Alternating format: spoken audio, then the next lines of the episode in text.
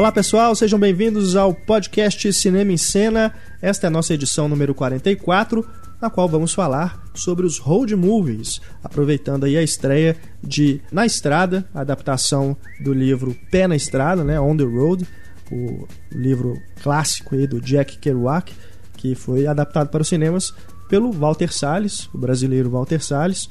O filme está passou no Festival de Cannes, está chegando aí agora aos cinemas, então aproveitando esse grande lançamento, muito aguardado, vamos falar aí sobre vários outros filmes que não só tem o pé na estrada, mas também tem outras várias ramificações aí que levam a ser também um road movie, que entram aí nesse gênero road movie que é bem amplo, como nós vamos discutir aqui nesse podcast. Antes de começarmos o debate, vamos falar aqui quais são os prêmios do Diálogo Misterioso. O Diálogo Misterioso, que você já sabe, é a promoção que acontece em toda a edição do podcast. Você tem que prestar atenção ao longo aí do programa. Quando surgir o diálogo, que é extraído de um filme qualquer, você tem que mandar resposta pra gente qual filme é esse diálogo e pro e-mail, né? Manda a resposta pro nosso e-mail cinema@cinemencena.com.br. Não vale Twitter, Facebook, tem que ser por e-mail mesmo pra gente ter um controle maior aqui. Todo mundo que acertar participa de um sorteio que é realizado no podcast 2.0, é podcast posterior a esse do debate, e tem, teremos três sorteados, né? O primeiro sorteado, temos aqui três road movies, Thelma e Louise, filme do Ridley Scott. Temos aqui um DVD duplo, filme será então entregue ao primeiro sorteado. Temos aqui também Coração Selvagem, edição de colecionador, David Lynch. Temos aqui para o segundo sorteado. E o terceiro, Estrada da Morte. Que eu não sei nem se é um road movie, porque eu não assisti esse filme, mas tem, tem estrada no nome. Então eu resolvi escolher. A hora que eu vi o DVD em cima da mesa, eu falei, é o típico de filme que só o Heitor compra. É daquela série. Nos Estados Unidos ela saía como a, a série Masters of Horror. Ah, né, que tinha vários, tá. vários É um episódio daquela diferentes. série, então. É, episódio assim, o é um filme de. Ele é curtinho, né? É, eu via isso. Não tem nem uma hora, né? É, eles são menores, né? mas a. Aham. Mas Essa tem série algumas ela coisas. tinha, né? A participação do. Carpenter, do Romero. Tinha, né? tinha, tinha Um monte de coisa gente legal. dirigiu. É, vocês repararam que aqui no DVD do Thelma e Louise tem o Brad Pitt numa foto bem grande e, tipo, a única coisa do Brad Pitt que aparece no filme é a bunda dele. É, porque, né? Depois que ele ficou famoso, né? Aí os distribuidores aproveitam pra colocar. né? Não tem nem o nome dele aqui no- nos créditos aqui, mas Mas foi o filme que ele chamou a atenção. na sinopse eles colocaram que eles encontram um, um cara né, e é o Brad Pitt. Bom, esses são então os prêmios para vocês que participarem do Diálogo Misterioso. Aguardamos as respostas. Boa sorte a todos. Então, como eu disse, o sorteio será feito no podcast 2.0, tá bom? Vamos então ao nosso debate.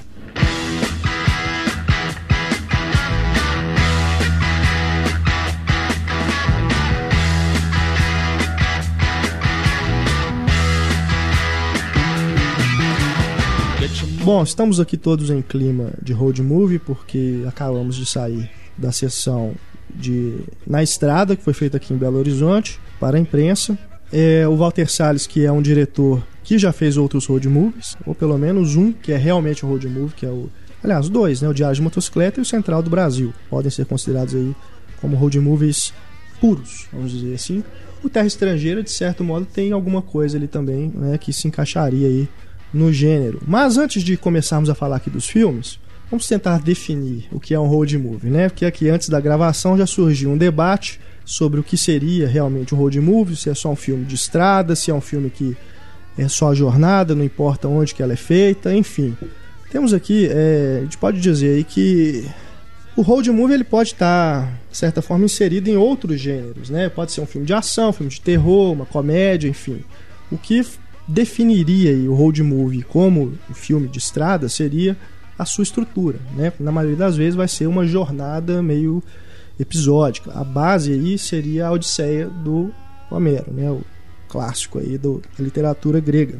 É, então depende, né? Depende da história que está sendo contada. Pode ser um objetivo, né? Chegar realmente a um lugar, né? Sair de um lugar e para o outro. Pode ser cumprir uma missão, né? Passar talvez por uma transformação aí espiritual, né? uma coisa mais existencial e alguns filmes que vamos comentar aqui tem isso.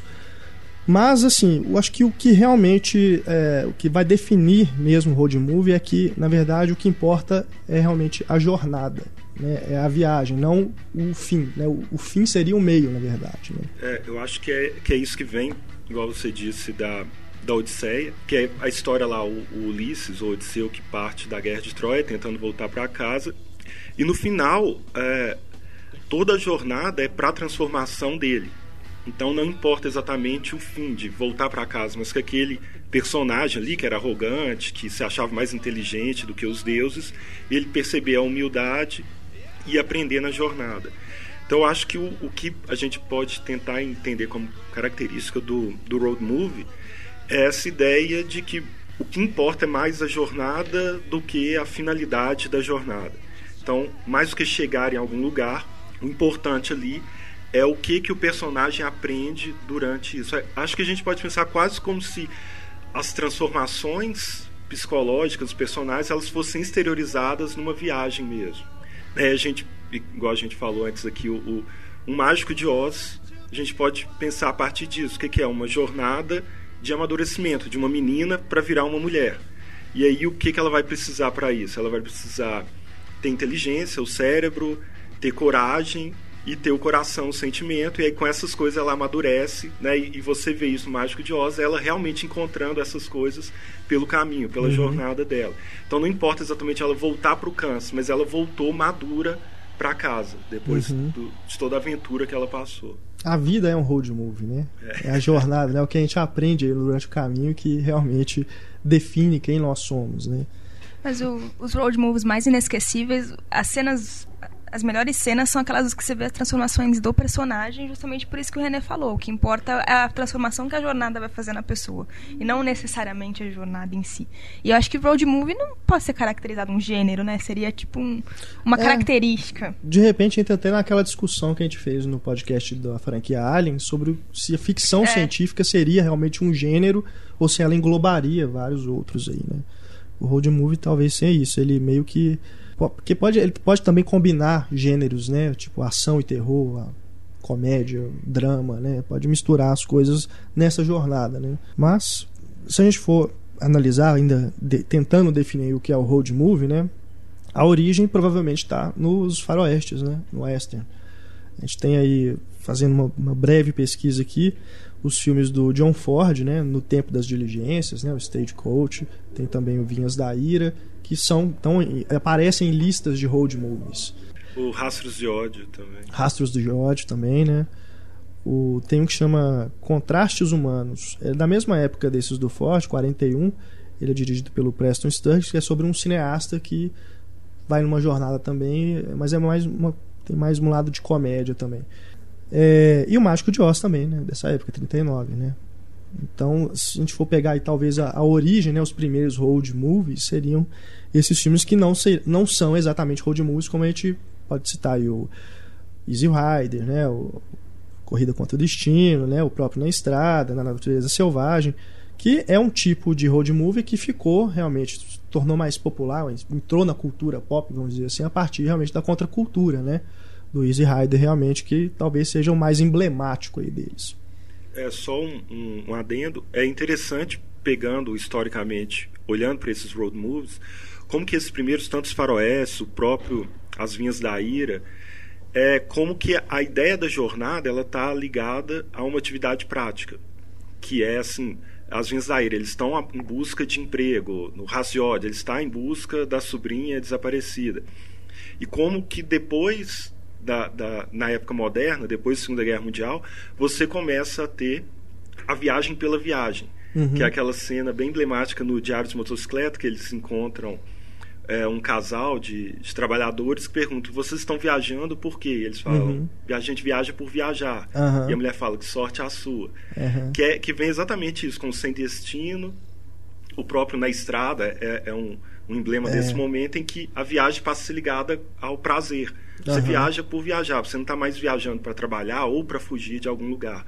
Que é uma concepção moderna dessa, dessa jornada de você se deslocar de um local para o outro. Verdade. O Na Estrada, que é baseado num, num, livro que é lá do final dos anos 40, né? Quando o Jack Kerouac realmente é, escreveu baseado nas experiências dele viajando pelos Estados Unidos, né, na companhia do amigo dele lá, o Dean, né, Dean Moriarty, e as coisas que ele viveu. Então, ele escreveu esse livro que é um, um, um manuscrito, né? Ele escreveu tudo de uma forma bem estilizada para a época, que foi bem diferente na época. A gente estava até comentando, né, René? O livro ele, ele não tem. Um, um rolo, igual é. no filme mesmo, mostra isso, um rolo sem pontuação. Isso, é, um, é. como se fosse um parágrafo único, é. né? Então ele. Pra não quebrar o, o raciocínio, não quebrar o pensamento, né? A ideia era essa. Então ele, é, naquele momento, né, ali pós-guerra, né, a, a, foi, foi a, a, origem realmente da contracultura, né, que veio depois aí, a geração beatnik, né, ela depois se fundiu com os hippies, né, nos anos 60. E o Na Estrada é, talvez aí, a gente não, não vai fazer spoiler do filme, mas já que assistimos, vamos comentar rapidamente dele, antes de entrarmos aqui nos demais road movies. Na Estrada, que é um filme que me pareceu bem careta, né? Basear, tomando aí como base a origem dele, né? Um filme bem, assim, para ser realmente... Ele não toma muitos riscos, né? Vamos dizer assim. O Walter é, Salles, ele não... O Walter Salles veio na abordagem bem clássica é. mesmo da, da narrativa, assim. Ele não... Essa impressão da, da da forma de narrativa inovadora do livro não transparece no filme. Tudo bem que são é. coisas diferentes, sim, sim. mas ficam aquilo que a gente comentou, fica um distanciamento, assim, a pessoa de fora olhando para é. aquilo. Eu, pelo menos, no momento nenhum me senti envolvido na é. viagem junto com os personagens. Também tive algum problema em relação a isso. Mas é aquilo, o, filme demorou tanto tempo para ser feito, né? Talvez até porque não encontrava-se uma forma de contar a história de uma forma que seria viável em, em termos assim financeiros que as pessoas iriam assistir aquele filme e gostar, né? Então talvez seja uma forma realmente de apresentar o filme, o livro, né? Apresentar aquela história, aquela, essa, essa época toda para uma outra geração que talvez né, não, não, não, compraria a ideia se o filme fosse feito de uma forma mais uh, autoral, mais arriscada, que não chegaria a muitos cinemas. Terry né? Gilliam, né? é. Vocês já acham que a presença da Kristen Stewart no filme ajuda nisso, de oferecer a história para uma nova geração? Eu acho que até assim, o elenco, né, cheio de rostinhos bonitos, né, e tudo, gente famosa e tudo, acho que foi feito até tendo como essa intenção mesmo do filme chegar realmente a ter um público maior, não ficar restrito às salas de arte, né, vamos dizer assim. Mas a, a Kristen Stewart não influencia em nada nisso, porque ela não é a Bela pela primeira vez no, no papel, ela não é a Bela. Ela até que tá razoável Pela filme. primeira vez, não, é. né? Porque no, ela fez outros filmes que ela tá mais ousada, né? Sim, mas ainda assim, se você compara, por exemplo, eu vejo coisas da Bela no Na Natureza Selvagem. Eu vejo. Não, ela, te, ela tem uns tiques, né? Que acabou é. de mexer no cabelo, morder a boca, que nesse, inclusive, até não tem muito disso, não, né? Ela, ela até que tem uma Mas nos decente. outros filmes ela realmente tem muito disso, né? Mas, Mas, tem aquele filme também, Welcome to the Rileys, né? Corações Perdidos, se eu não me engano, que ela faz uma stripper, que ela também tá bem diferente, mas também tem esse trem de ficar mordendo a boca. Mas até atores assim que eu não esperava nada, tipo o Garrett Garrett Hedlund, é assim que fala, Heitor, nosso mestre em pronúncia. é, me surpreendeu bastante, assim. Eu gostei bastante da atuação dele. Não acho que são os rostinhos que fazem chegar pra geração, não. Acho que. E eu discordo dessa ideia de entrar no filme, eu entrei bastante no filme. Acho que, acho que ele é um filme envolvente, o que é esquisito para um filme de duas horas e meia, ele é um filme longo e mesmo assim ele consegue ser envolvente. Não acho que ele tem problema eu de discordo, ritmo. Eu achei rápido. Nossa, achei muito arrastado. Nossa, eu, eu, muito, eu muito achei arrastado. bem devagar, é. entediante certos momentos. Eu não achei, achei que ele tem uma quebra de ritmo bacana. Tem cenas que elas estão bem lentas e do nada elas começam a acelerar um pouco mais. Eu gostei disso. Eu acho que combina com aquilo que eles falam do filme sobre a música, que a música tem que ter o uma, tempo aí, certo. Aí eu concordo numa coisa que é boa no filme, é a trilha sonora É. de jazz, né? Que aí tem bem a ver com o que é a proposta do, da geração ali, né? Daquele momento, né? De ser uma coisa meio né, descompassada, aquela coisa meio maluca, né? Não segue um- um, Eu, uma eu acho linha legal reta, isso, né? assim, você vê que é, tá à beira do rock and roll, É. vai desembocar na revolução sexual, isso tá a semente de tudo, tá ali no que o filme mostra. É, isso eu achei bem legal mesmo. Mas eu, gost, eu gostei, achei ele fiel um ao road filme movie Bem, bem carita. por quadrado. causa por causa disso assim o que importa no, o que menos importa no filme é a história por onde eles vão passar o que mais importa é, é- o que você vê as transformações que ocorrem com os personagens. Isso nem tem tanto a ver com a identificação com os personagens, que, por exemplo, eu acho o Jim um babaca. Mas ainda assim eu entendo todas as motivações das pessoas gostarem dele, por exemplo. Pra mim, o babaca é ju- justamente o, o- que, que seria o Jack Kerouac, né? O Sal, Sal. né? Parece uma, meio um burguesinho que decidiu, tipo, ah, vou, vou me misturar aqui com esses caras descolados aqui e escrever alguma coisa sobre isso. Eu gosto do como o filme ele, ele relativiza o que é individualismo e o que. Pra mim, o, o o que Na é Natureza? Selvagem talvez seja até um... Entre mais nessa proposta, entendeu? Do cara, tipo, sair numa, numa jornada, assim, tipo... Tô cansado dessa vida, vou tentar fazer alguma É, passa coisa. muita impressão que ele só entrou na viagem para ter inspiração para escrever É, o livro. não é? Me pareceu isso também. Porque depois ali. Enfim, não, não entrar em uma spoiler. experiência né, real que aí virou teve como consequência o Aham. livro. Parece o, a, a escrita é o, o, principal ali. mas, É, eu realmente gostaria que o filme fosse mais é, ousado, assim, em certas coisas. Que a gente tá falando, eu infelizmente não, não pude ir na sessão de imprensa, mas a gente fala sobre essa coisa, né, da, da jornada do personagem, né, sobre a mudança do personagem. É, e vocês estavam falando agora que você, vocês não sentiram isso no filme e tal, em relação ao personagem, e citaram na Natureza Selvagem.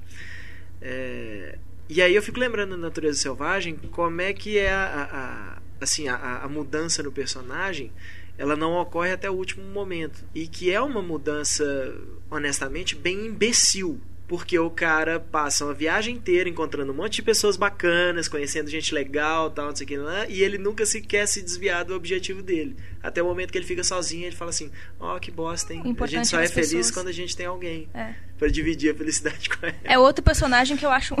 Então parece assim, tá, a viagem mesmo, a jornada, não adiantou bosta nenhuma. Só na hora que ele chegou no, no destino dele que adiantou alguma coisa.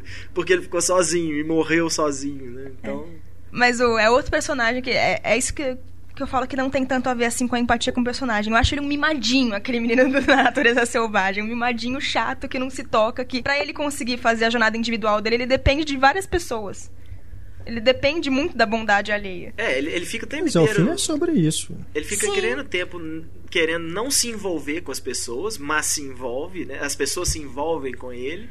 E ele fica querendo evitar isso, mas é o tempo inteiro isso. Se ele ainda passasse por umas coisas assim que você fala assim, é, realmente, a civilização é uma merda, né? Deixa Não, a civilização Não, pra ele é sempre- maravilhosa. Sempre encontra É. gente legal, gente bacana.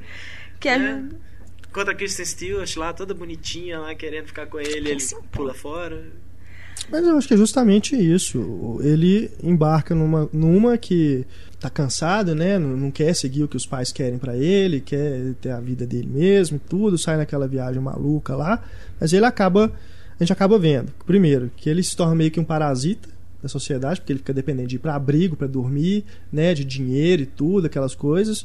E isso também, eu acho que é justamente a mudança que ele sofre, é porque ele não percebe, só realmente no final, na hora que ele tá sozinho de tudo, é que ele finalmente chega à conclusão, né? Assim, bosta, né? Sozinho eu não vou conseguir fazer porra nenhuma, porque até a plantinha lá, né, que, que é venenosa, que ele confundiu, né? eu tenho uma raiva daquilo. aquela Aquele menino frase. passa dois anos e morre de intoxicação alimentar. Que absurdo é. aquilo. Ah, ele morre de É, é a intoxicação, maior de das fome, de ironias, tudo. né? É a maior das ironias, né? No, no final das contas mesmo, um detalhezinho, né? É. Ele se fode. Aí aquela frase que na Natureza Selvagem realmente, assim, dos últimos filmes aí do, da última década aí, eu realmente colocaria como um dos que eu mais gosto. E tem aquela frase que eu, me- eu me derramo em lágrimas, que é justamente na hora que ele está escrevendo lá, ele fala assim, "A felicidade Felicidade só existe só quando existe é quando real. compartilhada. Mas na verdade ele, tá lembra dos citando alguém, pais, né? Eu Ele tá sei, citando, acho que que ele escreve é, lá, Ele é uma, escreve no meio do é livro. uma né? citação, mas é uma citação. É. E aí ele Oh. lembra do. Ele tem uma meio uma alucinação né, dele reencontrando os pais e tudo, né? Aquilo realmente, é, é, para mim, pelo menos, é, é bem, bem emocionante. E Mas- o filme como um todo, né? É bem, muito bem feito, né? É, eu gosto. Direção do Champagne. Sim, Né? eu gosto bastante do filme e pra embarcar no, no, no barco E do Túlio, da sonora trilha sonora que é do Ed perfeita. Vedder, né? que é muito, muito bacana mesmo. Mas é, é aquilo, mesmo discordando do personagem, você. O Champagne consegue fazer você entender completamente motiv a motivação dele, assim. Você compra aquela, tudo bem, eu posso até discordar de você, mas você compra a viagem daquele menino. Eu gosto muito do ritmo do filme também. É outro filme que eu gosto bastante do ritmo. É, tem umas coisas, assim, né? A própria forma como ele usa a câmera, né? Tem uns momentos que ele dá uns zooms, assim, do nada o Emily Rich olha para a câmera, né? Faz umas coisas assim, meio, usa câmera lenta. Então acho que a direção ela embarca muito assim na proposta do filme, de ser uma coisa meio fora do comum, né? Tipo, vamos, não vamos seguir um, uma, um padrão, né? Vamos fugir do padrão e tentar fazer alguma coisa diferente. Tô lembrando aqui, é, num curto em cena que eu fiz, acho que foi a última edição, eu encontrei um vídeo que é de um artista que fez uma abertura falsa pro, na natureza selvagem.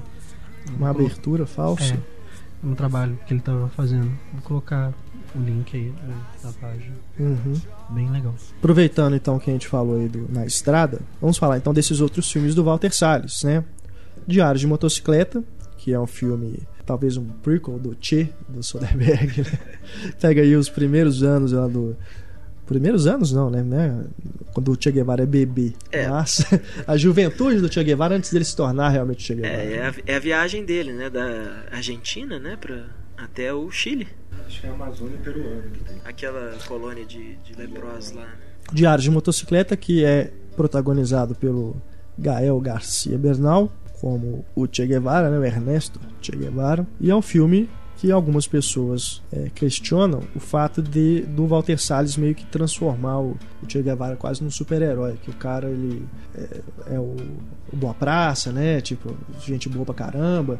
E depois no final ainda atravessa o rio, todo tá com pneumonia, quase quase morrendo, ele consegue atravessar o rio pra, pra salvar a galera, né? Ah, que, é, que, que final, honestamente, é o que assim, todo filme tem Não uma tem coisinha que te nenhum, né? desagrada, né? né? Pra mim é aquele final dele atravessando o rio lá não é nem pra salvar ninguém, é só pra ficar com os leprosos que estão lá é, no, é, na ilhazinha isso, é, lá e, é. sabe, você fala, ah, bobeira.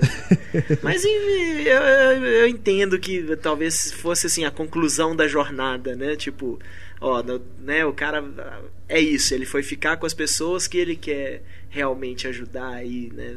Mas sei lá, não, acho meio a cena eu não gosto dela não.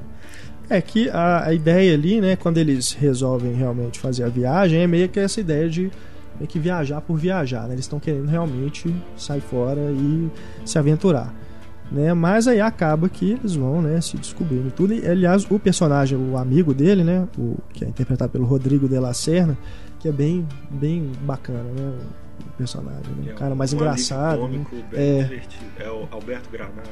Isso, Alberto Granado eu até assim, eu não, eu não tenho muito problema com o, Walter Salles transformar ele em super-herói, porque de algum lugar o Che Guevara tinha que ter saído, né? Por mais que, que hoje em dia saiam novos relatos, né? De que ele não era esse santinho do, né, que o povo gosta de, de pintar ele. Mas eu acho muito legal, porque a lenda, a lenda que ficou, né? O ícone que ficou é de um cara que tudo bem, é, foi através da luta armada, mas era um cara que estava procurando fazer o melhor. E de alguma forma ele tinha que começar de algum lugar, né? E né, começou ali, naquela, naquela jornada ali, nas coisas, né? Mesma coisa, pessoas que ele conhece, as situações que ele encontra, que, que é o que inspira o cara. Pode até deturpar ele, como a, a vou botar entre aspas, como a política deturpa sempre, né?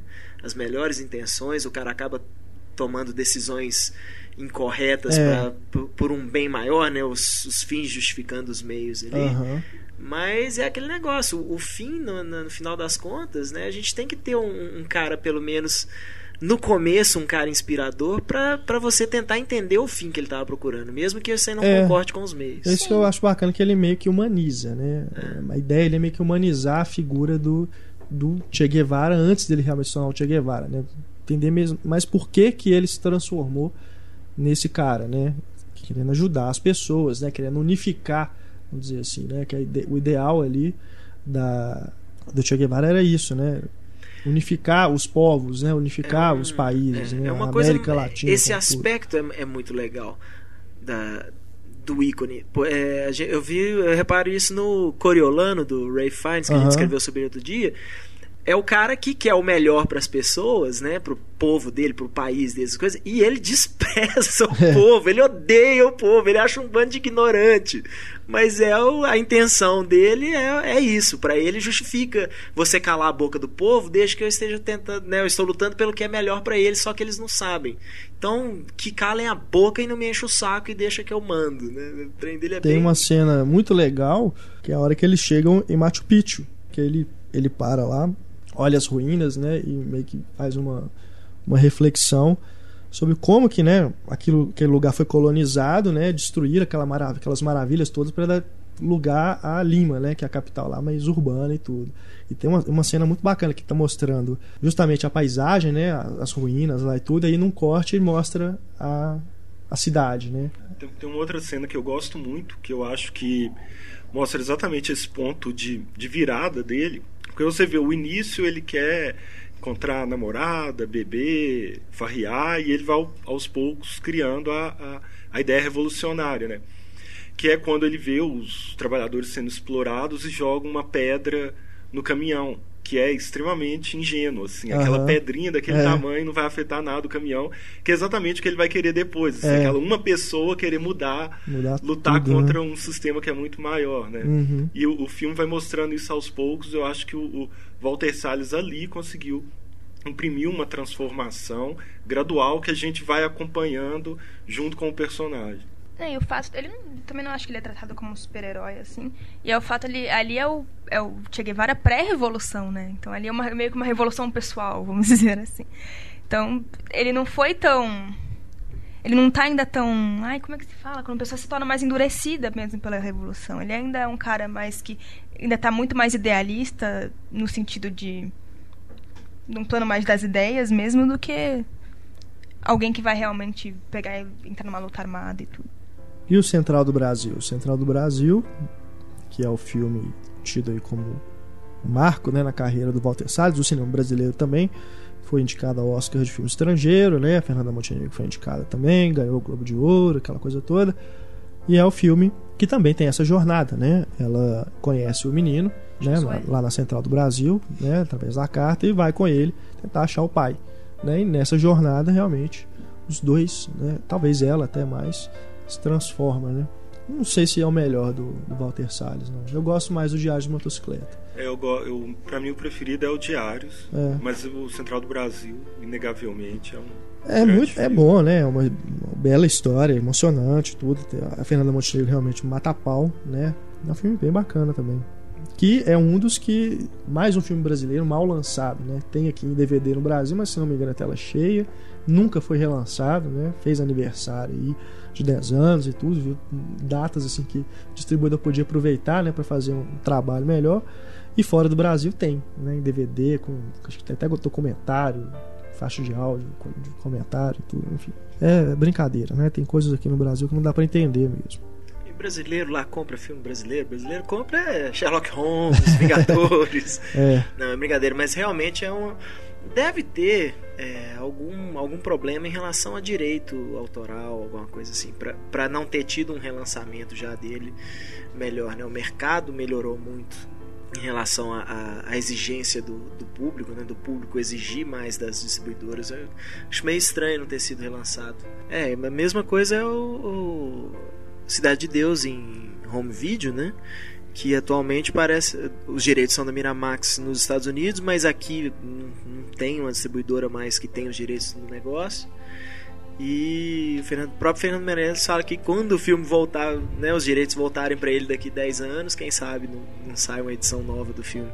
Porque se eu não me engano, foi aquela edição que saiu na época, é a que existe de Cidade de Deus e uhum. até hoje, né? Apesar de que pelo menos não é uma edição tão ruim assim, né? pelo menos acho que o formato de tela tá correto. O Central do Brasil ele tem um outro, uma outra leitura, né? Eu não vou me lembrar qual é o nome do autor, mas foi na faculdade que eu li isso. Que seria também ali, não só a busca do menino pelo pai, mas também a busca do cinema brasileiro por sua identidade, vamos dizer assim. Que é um filme que foi um divisor de águas, estava ali bem no, na época ali da retomada, né? Do começo da retomada e tudo. Então tem, tem uma leitura também de que o filme seria uma representação disso, que é o, o cinema brasileiro tentando reencontrar sua identidade e tudo. Mas, enfim, eu, eu, realmente eu queria me lembrar o nome do autor disso. Mas... Eu lembro que realmente muita gente foi ver, né? ainda mais depois do, das premiações, né? das indicações e tudo, ele realmente bombou mais. Mas logo quando ele estreou no cinema, eu acho que não, não foi, É, eu não. também. Acho que ele teve uma, lembro. estreia mais modesta no É, cinema. mas é, naquela mas época- ele teve Até uma carreira longa no Que cinema, ano, assim, que ano foi- que é? 98, né? 98? É. Ninguém É, apostava em época- cinema brasileiro em Mas 98. o, mas foi aquele filme que cresceu com o boca a boca, foi ganhando salas, né? Assim, já estava em cartaz e ainda assim É. ganhava salas e se manteve em cartaz durante muito tempo. Verdade. Bom, ainda falamos aqui mais filmes brasileiros, filmes, os road movies brasileiros, né? Falamos aí do Walter Salles, tem- temos aí também o Cinema Aspirinas e Urubus, o filme do Marcelo Gomes, com o João Miguel, e também tem o Peter Kettner, que é um ator alemão. Esse filme é uma história de amizade, né? O, o João Miguel ele pede carona lá no, no sertão e tudo. E o, o outro personagem, ele é um vendedor de aspirinas, né? Ele trouxe aspirina pro, pro Brasil, então ele para no, no meio das, das cidades, né? No interior do Nordeste, passa o filminho lá vendendo aspirina, porque é o remédio que vai vai curar qualquer coisa, né? E é um filme muito, muito bonito, né? Talvez aí desses filmes recentes brasileiros, também um dos, diria que um dos que eu mais gosto. Ele é brasileiro ele gosta de pelo menos colocar uma estradinha no filme. Você pensa nos últimos filmes brasileiros que você viu no cinema, alguém pega alguma estrada durante o filme, pode até no seu tema central. Mas no, no próprio palhaço, né? Ele trabalha num circo, então É, ele é um itinerante. Também não é o principal isso, do filme, é. não pode ser considerado um road movie, mas. Tem um pouquinho, né? O, Ele- o Cinema Aspirinas do Bus tem a Hermila Guedes também, o primeiro filme dela, que já fez o Céu de Sueli, né? Que, é, que ela realmente. O cinema Aspirinas é antes do Céu de Sueli? Sabia, não? É, Se bobear, assim, Mesma foram época, feitos né? juntos, aí um, um foi lançado depois do outro. Mas eu acho interessante, assim, sempre que mostra, que eles querem mostrar o interior do Brasil, a estrada sempre está muito lá, né? É difícil. o- a gente fica tentando lembrar de filmes é, é, que se passam em cidades do interior, assim, que não tem uma relação com a cidade grande, a cidade grande como, como um objetivo, né? Assim, como o próprio o próprio Celso Sueli, né, que a gente estava falando, é, é- é- ele tem essa coisa, né, do, no começo e no fim do filme é, é estrada o tempo todo. E sempre, sempre deixa essa impressão, né? Assim, a cidade sempre. A estrada passa no meio da, da cidade, assim. Sempre tem aquilo ali, o, o, o sonho de uma coisa maior tá sempre no meio da vida dos caras, assim. Sempre existe aquela, aquela possibilidade. Além do que, tenta lembrar de um filme brasileiro que se passa no interior que não tem uma cena de pau de arara. Você não consegue ler. Até Na Estrada tem. É um país grande demais também, né? Não tem como, né? Se você reparar nas estradas hoje em dia, né, nos Estados Unidos, as estradas americanas, a quantidade de estrada que hoje você não tem, não é igual aqui no Brasil, assim que você pega quilômetros e quilômetros de estrada e não tem nada em volta, né? Nos Estados Unidos, o tempo todo você tem lojas, você tem posto de gasolina, e tal, assim, é, e pequenas cidades sempre em volta das estradas ali. E no, É. no Brasil não, né? No Brasil a estrada é aquela coisa meio aquela imensidão para perder de vista, assim, né? As estradas ficam distantes uma da outra, especialmente quando se trata de filme de cidade pequena, que às vezes as pessoas nem carro não têm, né? Tem tudo na Verdade. base do jegue ou da motoquinha. O Marcelo Gomes fez também junto com o Karen Ainus Viajo porque preciso, volto porque te amo, que é uma coisa mais experimental.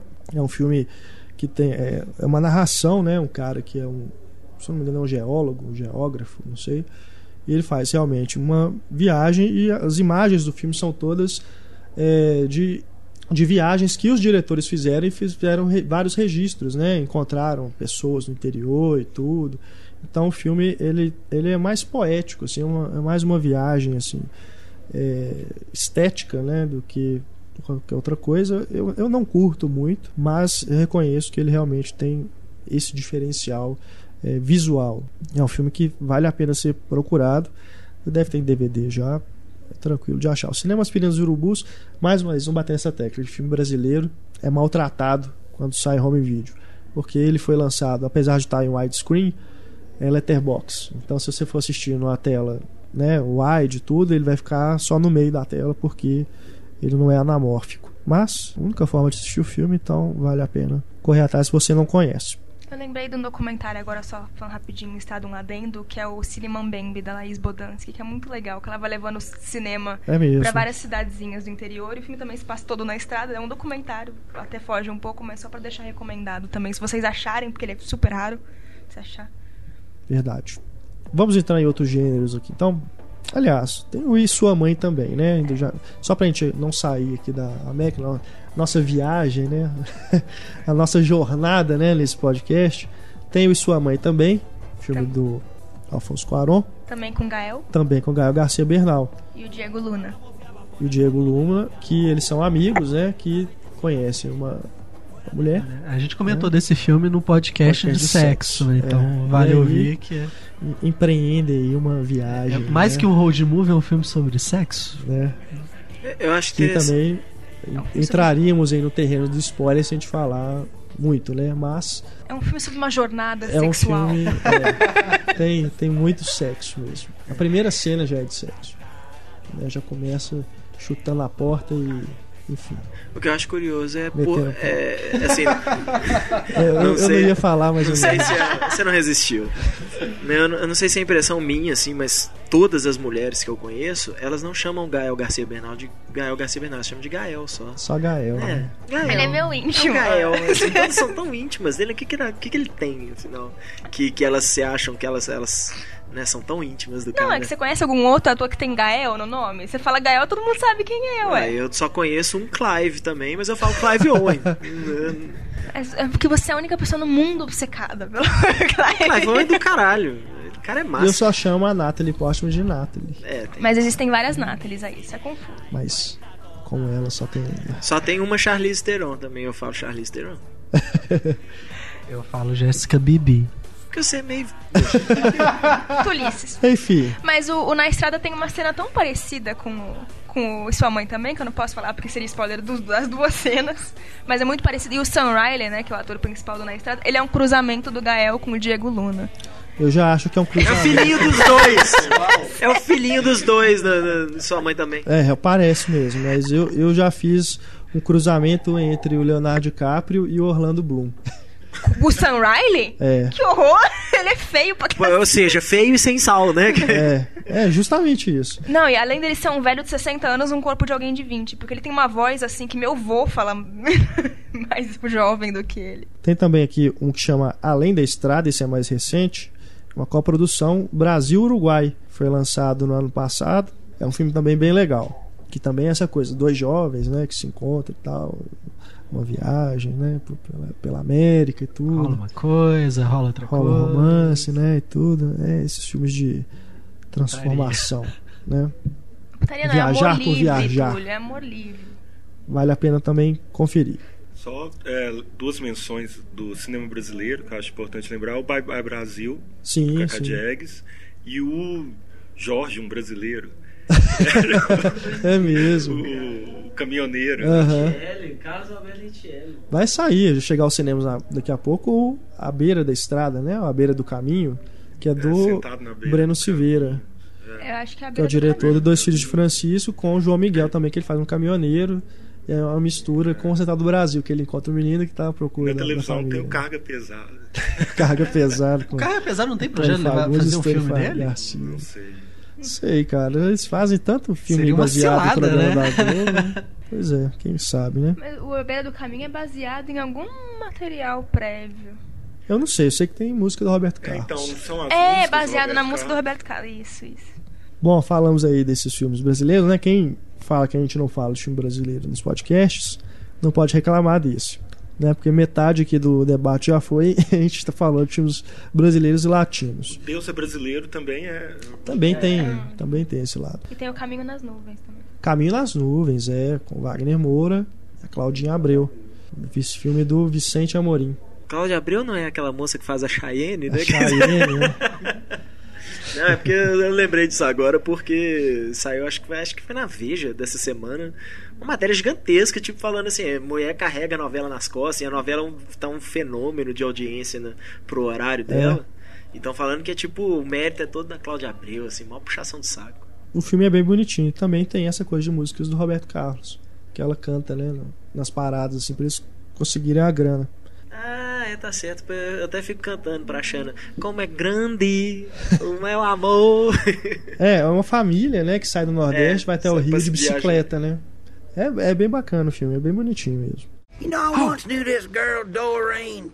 Good looking girl. Looked just like a jaguar. only she was a truck. You know, I used to crash into her just so I could spoke to her. What are you talking about? I don't know.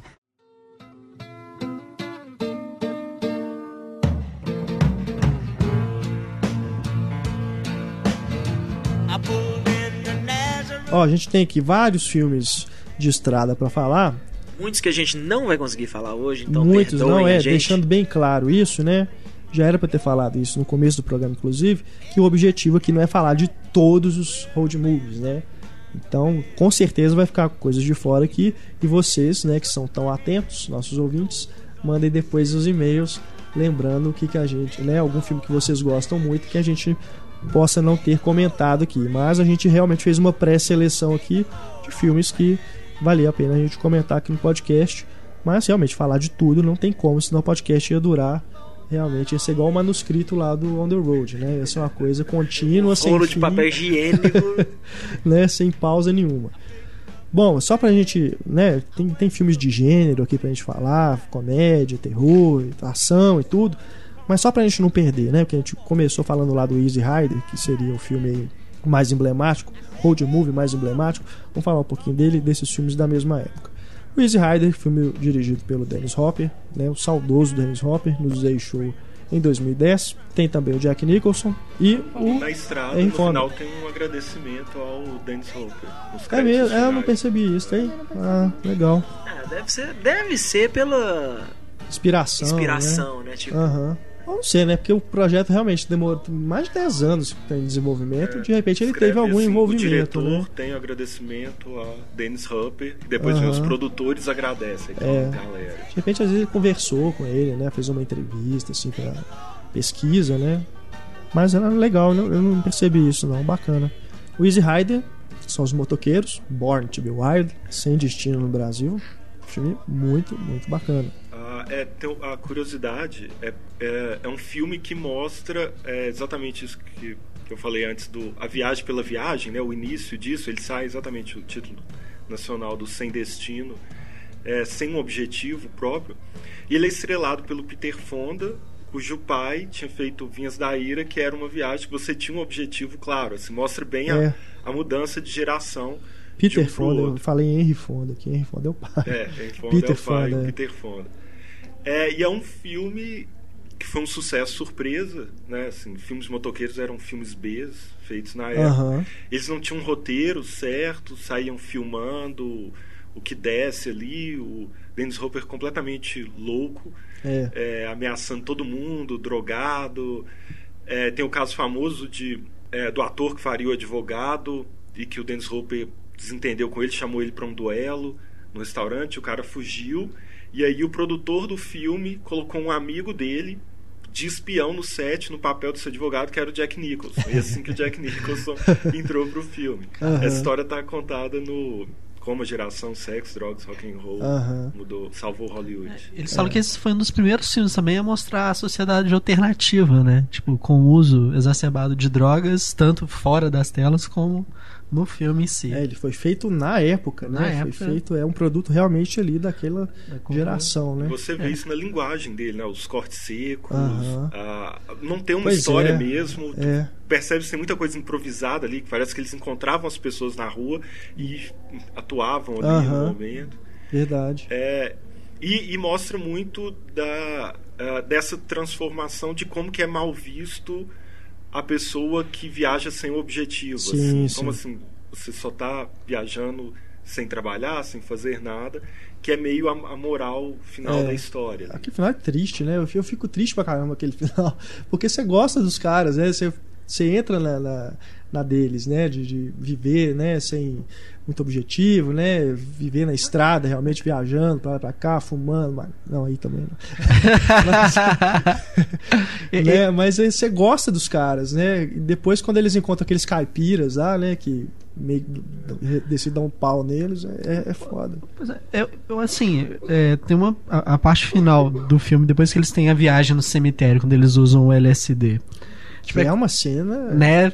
Aquilo é a viagem né? errada mesmo, né? Aquilo cara? é bem assustador, né? É, o, o Peter Fonda, o personagem dele, comenta, né? Não, a gente estragou tudo. É meio que como essa viagem deles tivesse sido, sei lá, é, a viagem de doce. É, tivesse sido o suficiente para deixar eles assim, pô, a gente tá fazendo tudo errado. Meio que, sei lá, um arrependimento de não ter ficado na tribo lá dos maconheiros Aham. felizes, sabe? Não sei. E até o negócio que eu acho, pensando na discussão, me lembrou na natureza selvagem.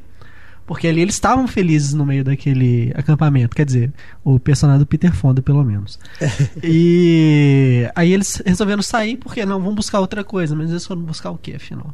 E a trilha sonora que é maravilhosa também. Jimi Hendrix, Stephen Wolf, Bob Dylan, tudo gente da contracultura. Muito bacana mesmo. E foi feito no ano do Woodstock, não foi? 69. Um também que é um filme ícone aí dessa época é o Corrida contra o Destino, Vanish Point, que é o que? O cara ele tem que é, é meio o carga explosiva, né? ele tem o, ele tem que levar o carro até um lugar e aí no meio do caminho ele decide ele, ele coloca um, um- um prazo para ele que ele tem que cumprir, né? Que ele vai fazer aqui de qualquer jeito. Então ele, né, sai em alta velocidade nas estradas, né?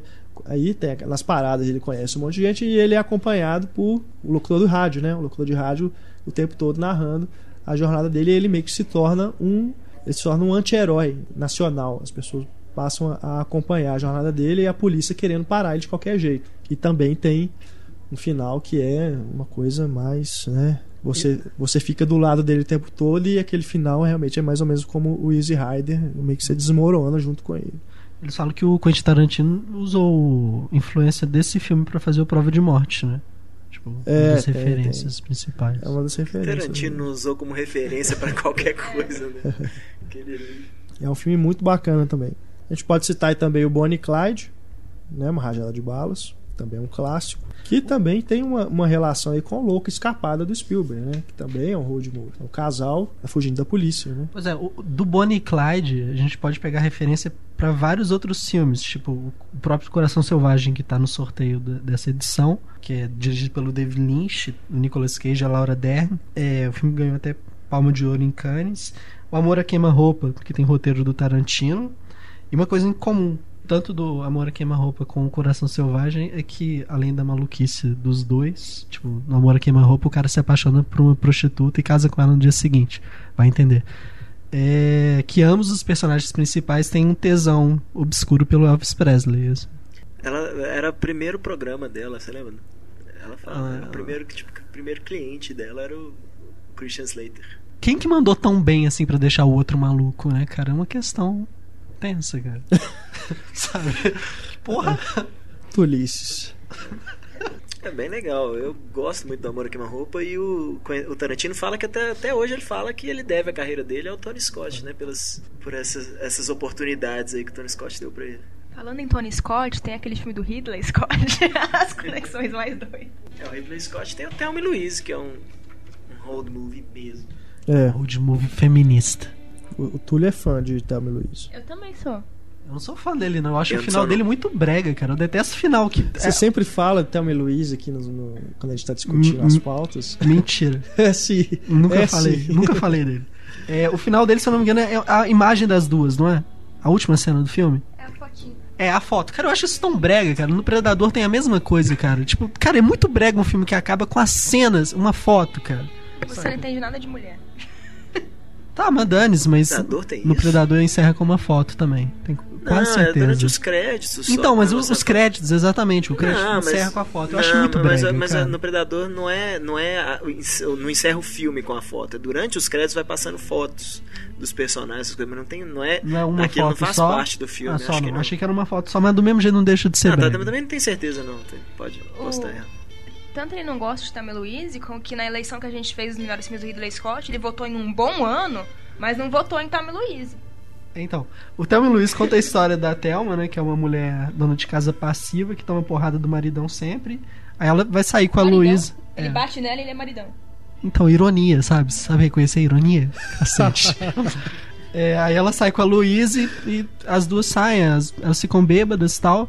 E, e o filme tem um, um negócio muito legal, porque que é um, é um filme interessante, assim. Porque a menina, a personagem da Gina Davis tá bêbada. Aí ela tenta, ela é meio que quase estuprada por um cara. Aí a Luísa, a Susan Sarandon, vai lá e mata o cara pra defender. Só que ela só, não, não posso ir na polícia. Por quê? Porque você tava dançando com ele e você tá bêbado. O que, que as pessoas vão pensar? Sabe? Então, o, o filme faz esse tipo de julgamento. Assim. É interessante. Os valores contra as mulheres, digamos assim. Aí você falou que o filme é feminista? Mas é, cara.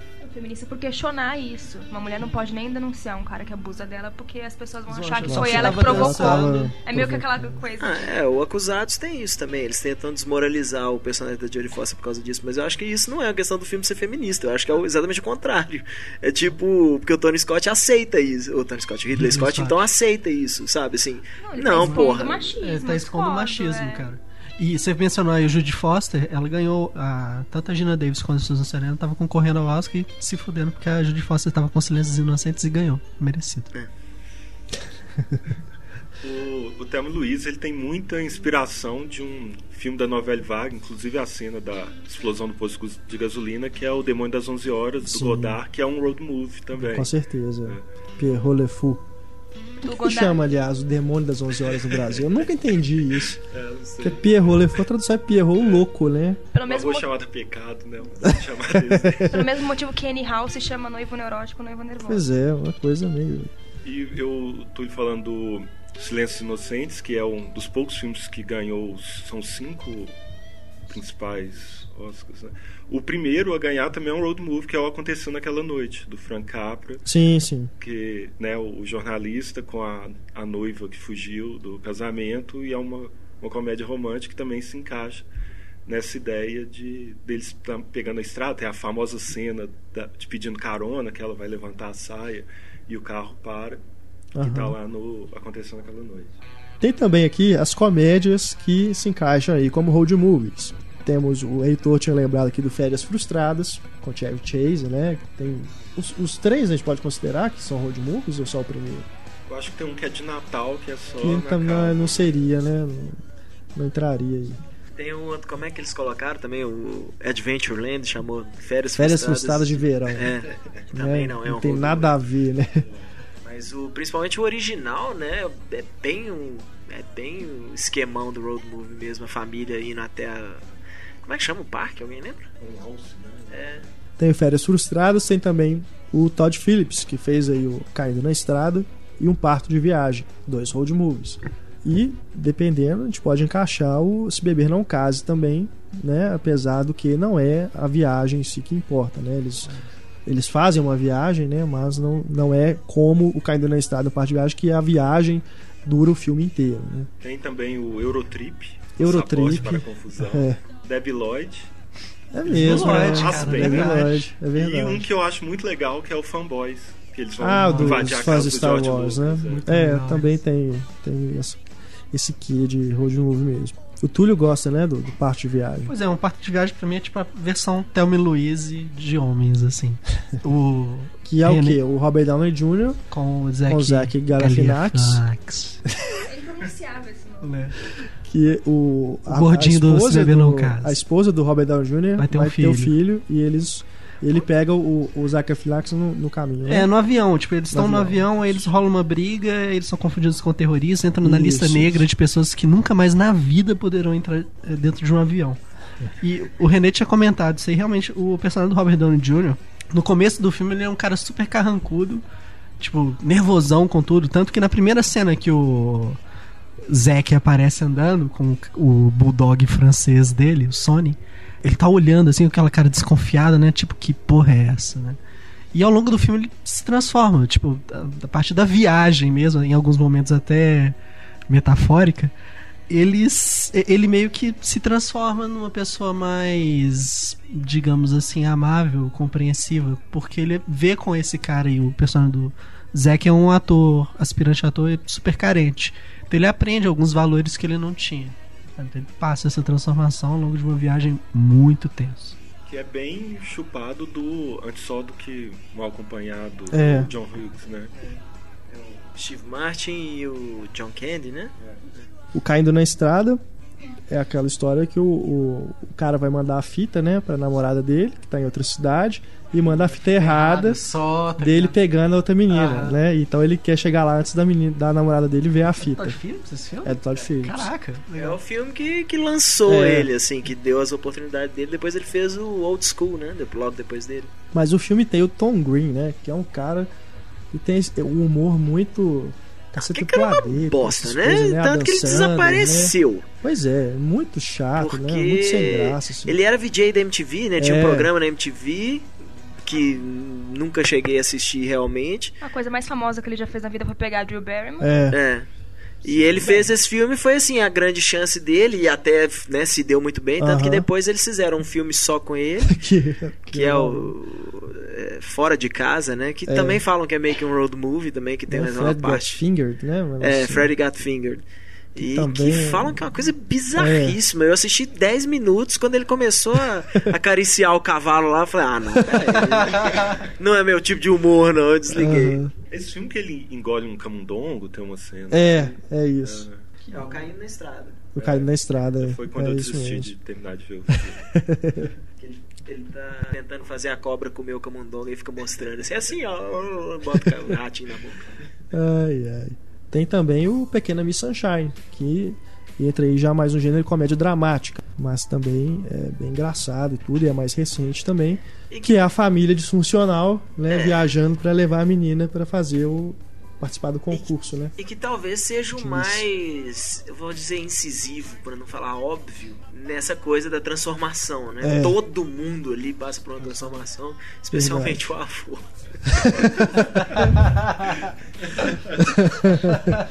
Pô, que sacanagem. Aquela cena da apresentação da menininha me fez chorar de rir tanto, cara. É, acho que é o tipo de coisa que eu assisto, sempre que eu assisto eu começo a rir, cara. É, bem o tipo de bacana, né? filme que até hoje eu começo a rir e chorar ao mesmo tempo. Eu gosto muito da cena que o Paul, De Paul Dano descobre que é daltônico. Eu sou apaixonada por aquela cena. Eu gosto do Pequena Miss Sunshine, daquela coisa daquela... Todo road movie tem que ter algum veículo ferrado, né? E essa é a Kombi mais absurda que eu já vi na vida. Ela vai andando com a buzina ligada o tempo todo. Então, no, no Debi Lodge é o carro cachorro, né? É. Bom, vamos falar agora de filme de macho, Heitor. Filme de macho! Mas antes de falar dos filmes de macho, só porque eu tô olhando a lista aqui que a gente fez, tem aqui, ainda entrando nesse gênero aí do são comédias, né? São filmes mais leves, que eu inclusive eu achei que o, o Túlio ia lembrar. Não é um road movie, mas pelo menos uma grande parte dele ali é um road movie, que é o Tudo Acontece em Elizabethtown. Né? Que tem uma parte ali que realmente é um filme dentro do filme, né? Ele se transforma no road movie de repente, né? Mas, enfim, você for ver o Quase Famosos, é praticamente quase um road movie. famosos. É. É, o Cameron Crowe gosta bem dessa coisa, né? você gosta do Toda Coisa assim, Elizabeth Tal? Eu gosto. Obrigado. É, acho...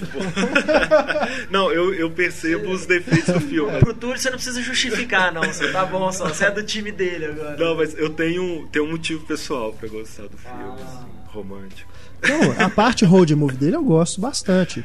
Eu só tenho problemas realmente, porque o filme ele vai se transformando, entendeu? É de gênero, tipo, começa como o cara lá, o Orlando Bloom, que tipo tá querendo se redescobrir, aí chega em- na cidade aí vira uma comédia meio com aquele monte de personagem esquisito. Já falei aqui, né, naquele podcast dos filmes subestimados, não foi que você falou? Você lembrou ele, né? Você lembrou dele. Então, assim, ele- tem nada de subestimado. Tem sim, cara. E Ele vai eu sou- mudando, Eu né? sou fã incondicional do Cameron Crowe. Também, eu, cara. eu falo isso, a- assim, sou fã incondicional do Cameron Crowe, apesar de Elizabeth Town. Porque, não que o filme seja ruim, o filme em si, não. Mas no momento que ele botou o Orlando Bloom naquele papel lá, você fala, bicho, o cara acaba, ele, o Orlando Bloom acaba com o filme, bicho. Infelizmente. E- Ignorando o que, que o Heitor tá falando, porque ele não tá falando nada bonito, eu quero lembrar que Ah, dia o Orlando Bloom que 13, é bonito, tá certo. Amanhã, é dia do rock, e a gente fez um especial sobre os singles, a Amanhã trilha que sonora. dia? Amanhã, dia 13. Dia 13 de julho. Isso aí. Então, eu falei dia do rock, dia 13. Isso aí, sexta-feira 13 também. Aham. É, tá no ar já o Cineclipada edição especial com os 20 anos dos singles. Que foi um filme Verdade, do Cameron Crowe e vale. Tem propaganda agora, assim, dentro do podcast? Tem, lógico. sempre tem o jabá. Tem que rolar o jabá. Patrocínio põe companhia. né? É, dentro dessas comédias meio dramáticas também tem o Sideways, É, que a gente até discutiu se É, seria ou não um road aquele, movie, o- mas tem é, uma in parte que, né, do, que é de avião, né? É um road movie nas Qual? alturas. Do, o- do Jason Reitman. É Amor Sem Ah, tá. Outra tradução horrorosa. É, também ele fica viajando o É. filme inteiro, né? E E tem é um uma que eu não sei se, se entraria em comédia dramática ou só drama, mas como eu me divirto muito, é o Rayman. Sim, sim. Eu vi que ele tá realmente em várias listas de, de road movie, é verdade. Se encaixa também. Tem um beijo roubado, que esse é mais drama romântico, né? É. Do Wong Kar Wai com a Nora Jones e a Natalie Portman. A Natalie. Tem é, que também, né? É um filme também de estrada aí, de, de viagem. Natalie Portman parece, sei lá, tem cara de manicure naquele filme.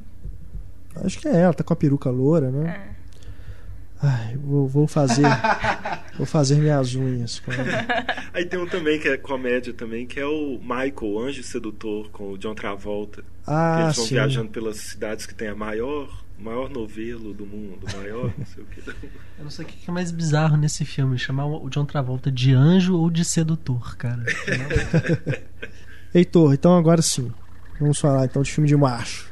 O mais legal é eu, né? Falar de filme de macho, assim, mais bunda mole de todo mundo, mas tudo bem. Vamos começar com o Mad Max? Mad Max, porra. É, especialmente por causa do Mad Max 2, né? Que nos Estados Unidos ainda é chamado de The Road Warrior. Foi, ganhou outro nome lá porque, apesar do sucesso do primeiro filme, assim, eles ainda achavam que não era uma franquia, né? Não era um nome forte o suficiente para lançar o Mad Max 2 e aí chamaram o filme de The Road Warrior, que se passa não, não apenas assim o fato do filme praticamente se passar inteiro na estrada e aquela, aquelas perseguições todas, mas a, o MacGuffin do filme, né, assim, a coisa que todo mundo quer é gasolina ainda, né? É. o que é impossível de achar quase naquela época.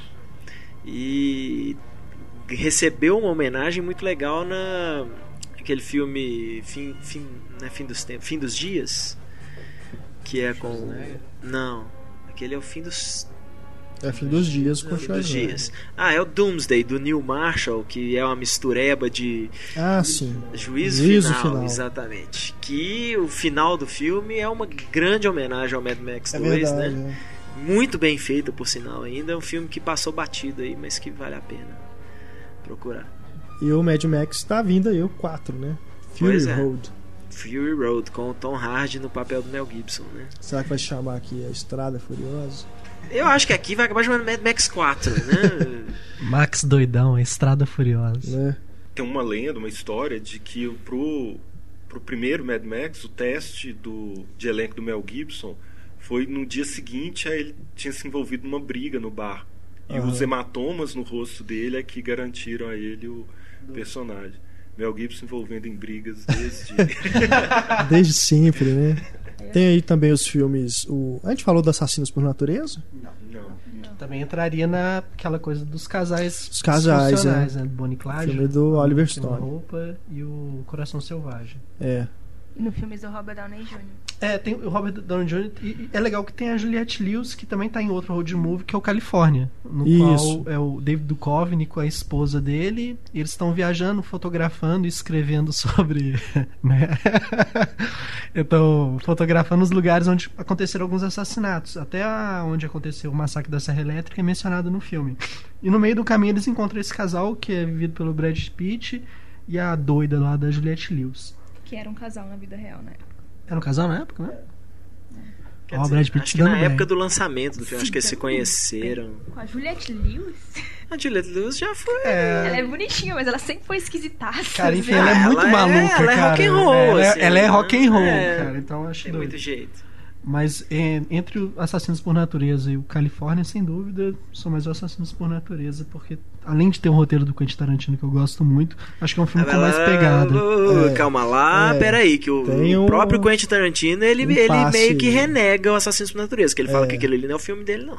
Que mudou muito. É, que O fala que aquilo ali o Oliver Stone mexeu no roteiro dele inteiro, ele fala que o trem dele era Mickey and Mallory, aquelas coisas e tal lá, mas que o- essa, essa grande coisa assim, que até acho que talvez seja o, a- o ponto de discussão mesmo do, do Oliver Stone, assim, as- os toques do Oliver Stone mesmo, assim, que, que são muito característicos dele, né, assim, a, a, a crítica à mídia em geral, esse tipo de coisa, se é, parece que essa não era o, A intenção, a intenção do Tarantino. do Tarantino, assim, a intenção do Tarantino era como sempre aquela coisa dele, né? Assim, imagino que um filme dele de assassinos Seria da natureza seria uma criatura completamente diferente, né? Mas não Ainda sei exatamente. Tarantino, né? Que é um cara que É. tem um estilo tão dele, né? É, uma assinatura Eu tão. não sei o que que foi, o que, que o Oliver Stone mudou, mas ele fala que assim, não, É. no meu filme mesmo ali não tem nada assim, Ele foi lançado antes ou depois do Pulp Fiction? antes. É, antes.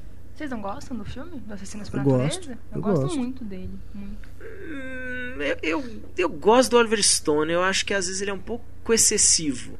Mas eu gosto de umas pirações dele, assim. Né? Mas não. No Assassino por Natureza eu acho que ele é excessivo. É Mas o igual. funciona. Ele, ele, ele teve. O Oliver Stone teve uma fase toda excessiva demais visualmente. Que é essa, reviravolta, Assassino por Natureza e tal. Ele vira quase um Tony Scott é, atualmente, assim, uma coisa meio viagem demais. Mas eu até que eu gosto, assim, eu lembro que no World Trade Center, assim, ele bota no meio do filme, do nada, assim, o cara vendo Jesus, assim, uma coisa completamente. Você fala assim, é, alguma coisa o Oliver Stone tinha que pirar pelo menos um pouquinho, né? Pra pirar daquele jeito, pelo amor de Deus, É. né? Literalmente, né? Bom, tem também aqui que a gente listou o Breakdown Implacável Perseguição com Sir Kurt Russell. Kurt Russell e a, é a Catherine. Não, não é Catherine, não. Ah, esqueci o nome da moça que faz a esposa dele. Mas, é, se eu não me engano, é a estreia da direção do Jonathan Mostel, né? no- Isso. E o filme foi um sucesso surpresa na época, que é bem interessante também, passou na... Assim, não, não, interessante mesmo não tem bosta nenhuma, mas o Jonathan Mostel é um bom diretor, assim, pega um roteirinho Aham. bobo, né? E entrega um filme de, de tensão, assim, bem, bem legal, dos Kurt Russell versus a trupe de caminhoneiros lá. Uhum. Que me faz lembrar o Encurralado, Encurralado do Spielberg, né? A E história- tem também o. Só ainda, só porque falou do caminhoneiro, o comboio, né? Do Comboio, comboio do terror, né? Que chama Comboio aqui. do terror? É? Acho que é, comboio do Eu terror. me lembro acho. só de chamar comboio, mas enfim, deve ser. Deve ter. Tem um algum- monte, é porque acho que tem um do Stephen King também, que o pró- o próprio Stephen King dirigiu, que fala que é uma merda sem tamanho, que é os Aham. caminhões também, que são tem vida própria, uma coisa esquisita, assim. Tem o- E tem o clássico, que é o Salário do Medo, do Clouseau, que é um filme francês, acho, dos anos 40, que são dois caminhoneiros tendo que transportar nitroglicerina, e ao filme é só atenção até eles... Qualquer coisa ali, qualquer buraco pode explodir é, aquilo tudo. É um dos primeiros filmes de ação feitos. Tem aquele filme com o Paul Walker, é, é pré-Velozes e Furiosos? Deve ser, né? Quando ele fazia outros filmes. Aham. Não, não era Velozes que é o Perseguição, que é meio esse estilo encurralado também, que eles são perseguidos por algum. Tem aquela menina ali. também, né? Lili Sobieski. né? É.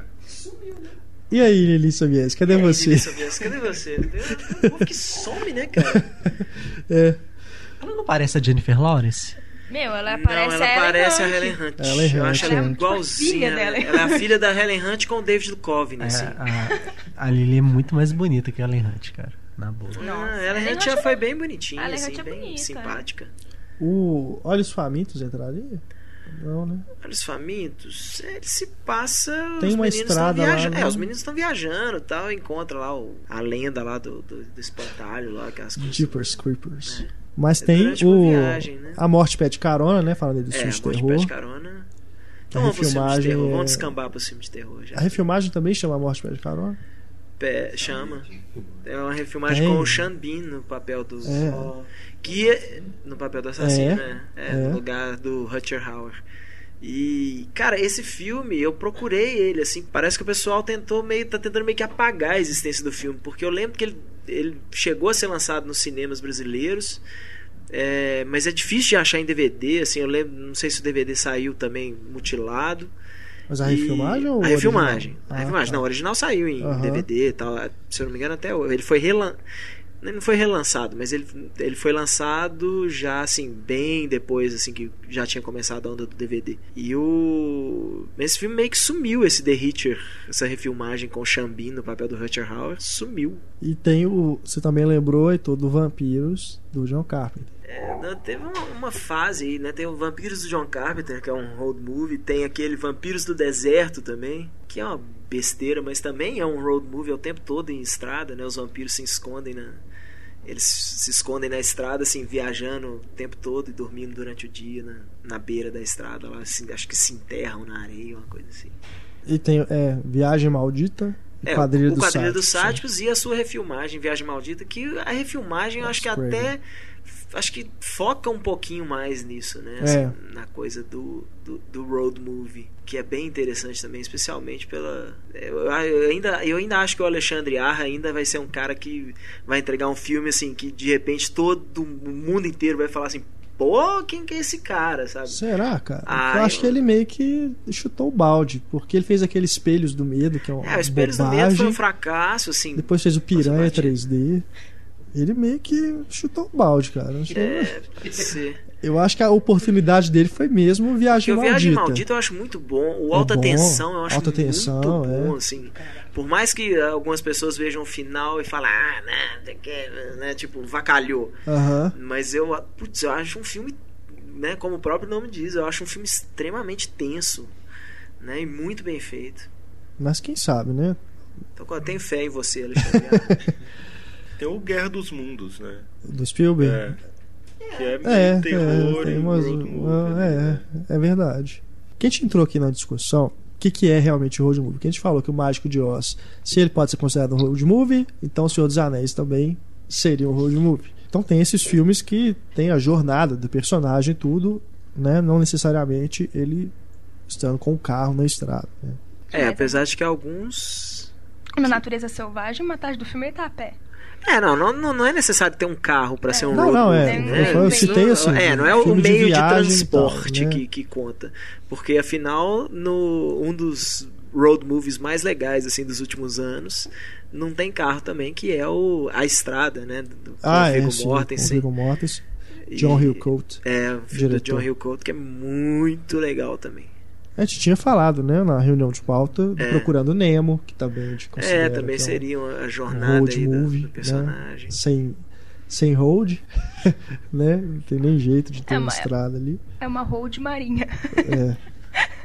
Né? Tem, eles falam até da corrente lá do negócio. lá. É uma, uma verdadeira autoestrada, né? Que eles pegam. Tem os derivados direto da Odisseia, que é o Cold Mountain, e o E aí, meu irmão, cadê você? Dos É. irmãos Coen. É mesmo. A gente falou do- dos filmes de casais. Um aqui que eu esqueci de citar na hora é o Terra de Ninguém, Badlands, do Terrence Malick. Acho que, se não me engano, é o primeiro longa dele.